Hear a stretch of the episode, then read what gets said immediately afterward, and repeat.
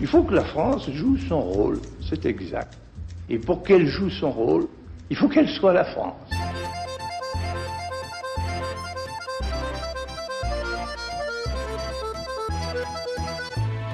Richard Verly, bonjour, bienvenue dans ce nouvel épisode de notre podcast hebdomadaire Comment va la France, consacré à l'état de la gauche française ces 20 dernières années.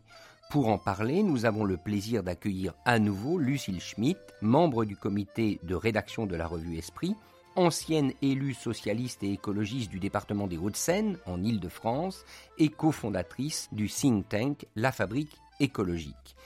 Je voudrais là revenir sur ce que l'on peut, l'on doit appeler un traumatisme, peut-être le traumatisme en majuscule, c'est celui du 21 avril 2002. Pour ceux qui ont peut-être oublié ce moment il y a tout juste 20 ans, le 21 avril 2002, c'est une élection présidentielle qui se déroule à l'issue d'une période de cohabitation où le Premier ministre était Lionel Jospin, socialiste, le président de la République Jacques Chirac, un gouvernement socialiste et écologiste, baptisé gouvernement de la gauche plurielle, qui a un bon bilan, tout le monde le considère comme un gouvernement qui a réussi, mais voilà, le 21 avril 2002, à l'issue du premier tour, la déception est totale. Lionel Jospin n'atteint que 16,18% des suffrages et il est éliminé c'est Jean-Marie Le Pen avec 16,86%, donc 0,8% de voix de différence qui accède au second tour, face à Jacques Chirac avec 19,88% des voix. On connaît la suite, c'est Jacques Chirac qui l'emportera massivement face à Jean-Marie Le Pen. Et lors de ce premier tour, il y a trois noms, pourrait-on dire, qui sont rendus responsables de cette défaite de Lionel Jospin. Le premier nom, c'est celui de Christiane Taubira, qui se présente à l'époque pour les radicaux de gauche et qui totalise 2,32% des suffrages. Le deuxième nom, c'est celui de Jean-Pierre Chevènement du Mouvement des Citoyens, 5,33%.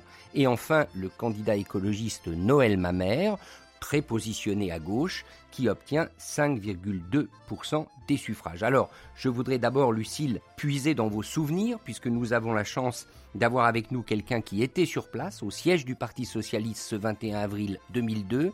Que se passe-t-il? Vous êtes assommé, vous voyez la gauche s'effondrer devant vous?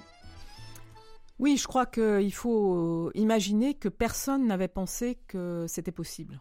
D'ailleurs, j'y pense euh, encore souvent parce que pour moi, Lionel Jospin est comme un grand fantôme qui plane sur la vie politique française. Et souvent, je me demande si euh, la vie politique française n'aurait pas été extrêmement différente si Lionel Jospin avait été élu président de la République. Donc c'est un traumatisme que la gauche ne me semble pas avoir surmonté. Et puis il y a le fait que Lionel Jospin, très rapidement, va dire qu'il se retire de la vie politique.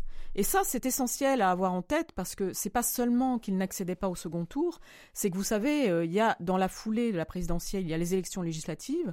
Moi, j'étais candidate euh, pour la première fois à l'époque aux élections législatives, comme beaucoup d'ailleurs de femmes, puisque dans le cadre de la mandature, euh, Jospin et sa majorité avaient fait voter la loi sur la parité. Donc les partis doivent présenter autant de femmes que d'hommes aux élections législatives. Donc il y avait beaucoup de novices en politique, c'est ça que je veux dire. Et du jour au lendemain, enfin j'allais dire d'une heure à l'autre, on nous a demandé de passer d'un discours où on devait plutôt critiquer la cohabitation qui avait eu lieu pendant cinq ans avec Jacques Chirac, qui avait parfois été houleuse, même si ça ne s'était pas tellement vu publiquement. Donc il fallait tous les pouvoirs pour la gauche, à un discours euh, où il fallait de nouveau un retour en cohabitation. Jacques Chirac, on le savait, allait être réélu, quoi, mathématiquement. Donc il y a quelque chose qui s'est passé là qui était extrêmement douloureux, certainement pour Lionel Jospin, mais aussi extrêmement traumatisant et déstabilisant pour tous ceux qui, au fond, euh, étaient dans l'idée d'une dynamique parce que le mandat s'était très bien passé. C'est-à-dire qu'il y avait eu une espèce d'activité, de contenu, de fond, de capacité de la gauche plurielle à exister de manière gouvernementale à l'Assemblée nationale. Donc comment imaginer l'échec, même si rétrospectivement, on peut trouver toutes les raisons qui expliquent cet échec. Cet échec, est-ce que ce n'est pas d'abord, puisqu'on est dans un système français extrêmement personnalisé, la rencontre d'un homme et d'une nation, l'échec de Lionel Jospin lui-même? Peut-être, en tout cas la campagne de Lionel Jospin pour devenir président de la République n'avait pas du tout été convaincante. Il semblait euh, mal à l'aise par rapport à cette question de devenir au fond président de la République. Évidemment, il y a des choses qui ont marqué, comme le fait de dire que son projet n'était pas socialiste. Il voulait dire sans doute que son projet était pour tous les Français. Mais dire mon projet n'est pas socialiste alors qu'on a été Premier ministre socialiste pendant cinq ans, c'était compliqué. On a aussi euh, eu cette phrase sur l'État ne peut pas tout faire euh, à Villevorde par rapport aux ouvriers, par rapport à l'industrie, par rapport à l'automobile. Donc il y a eu ces moments comme ça où on avait l'impression que la langue de Lionel Jospin fourchait, qu'il était rattrapé par son inconscient et qu'il n'avait pas envie d'être président de la République. Moi je me rappelle que certaines affiches de Lionel Jospin où il y avait écrit Présider autrement, Ma fille m'avait dit mais il n'y a pas son nom sur l'affiche. Alors c'était pas sur les affiches officielles, mais dans un certain nombre de cas, même le matériel électoral, comme on dit, traduisait une difficulté à se dire je vais être président de la République. Mais est-ce que Lionel Jospin n'a pas tout simplement été victime du fait qu'il a dit la vérité, qu'il était trop réaliste alors que la gauche française a toujours besoin de rêver? Il y a certainement la question du rêve et peut-être de la toute-puissance qui doit être euh, associée au fait d'être président de la République, mais je crois qu'il faut se rappeler surtout de quelque chose qui, à mon avis, a été une erreur assez fatale, c'est qu'il y a eu l'inversion du calendrier électoral, en fait, en 2001.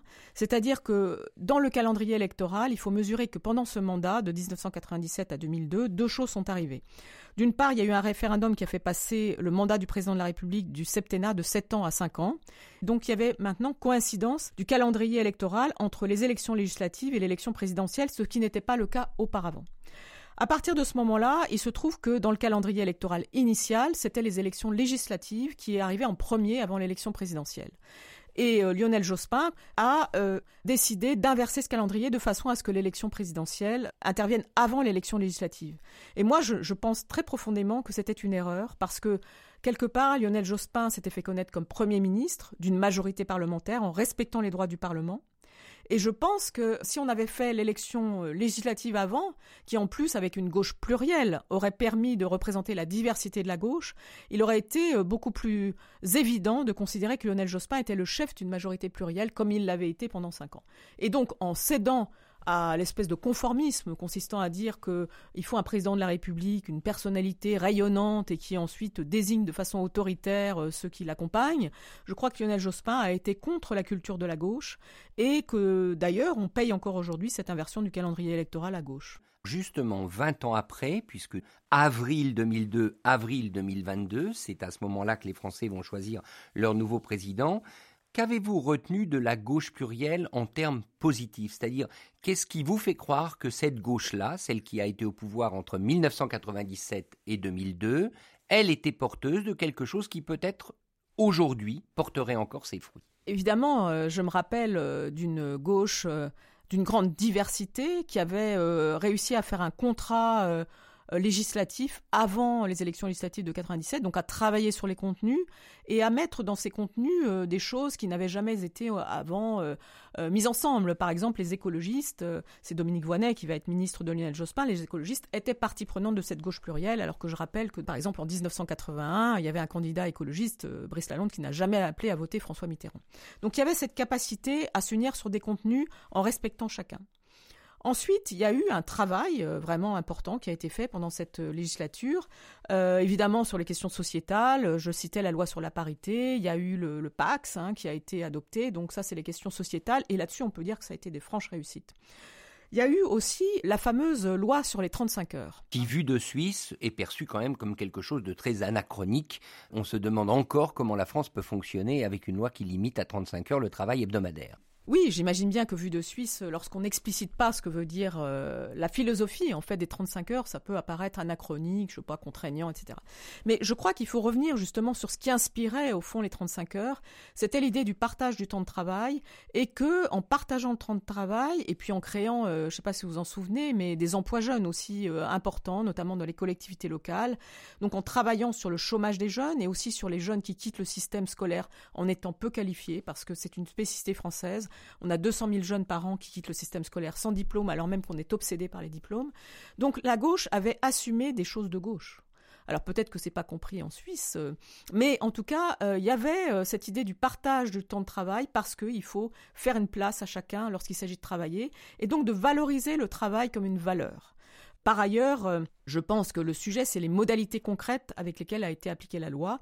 L'idée, c'était pas de faire une loi au départ, c'était au contraire de permettre en fait aux différents partenaires sociaux de s'entendre, mais ça n'a pas été possible.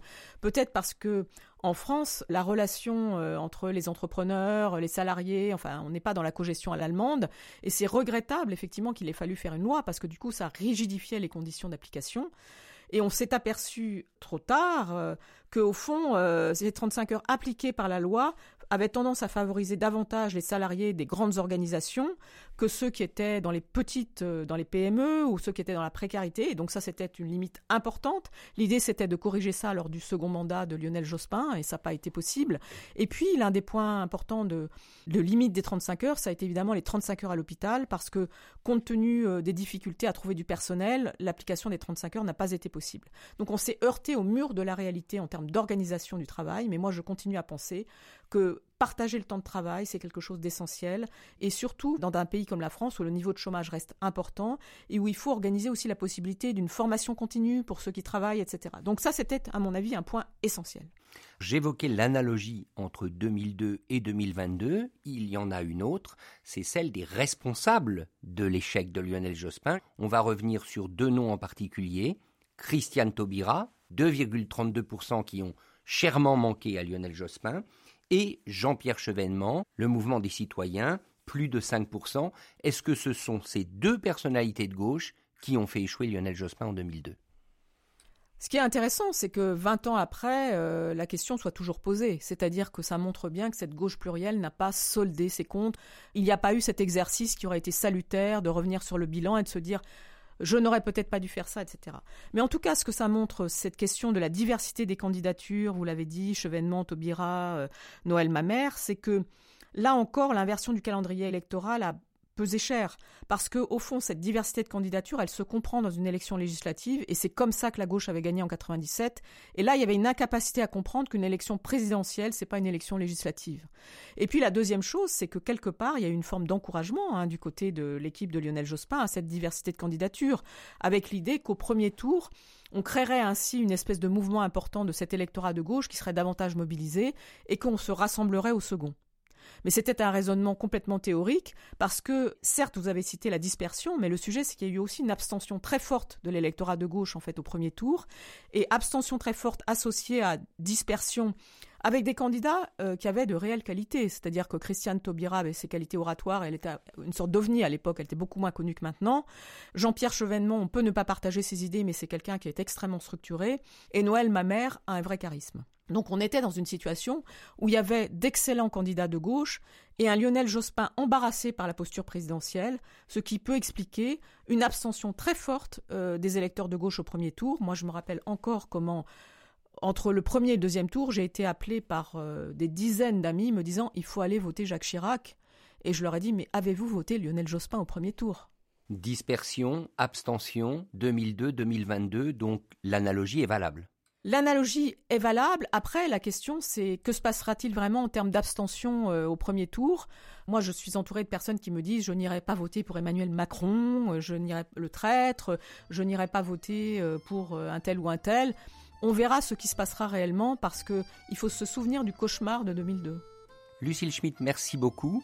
Nous vous retrouverons pour un prochain épisode consacré à la gauche française ces 20 dernières années. Je rappelle que les auditeurs et les lecteurs du temps peuvent vous retrouver régulièrement sur le podcast Le Nouvel Esprit Public animé par Philippe Meyer, disponible en ligne et sur les différentes plateformes.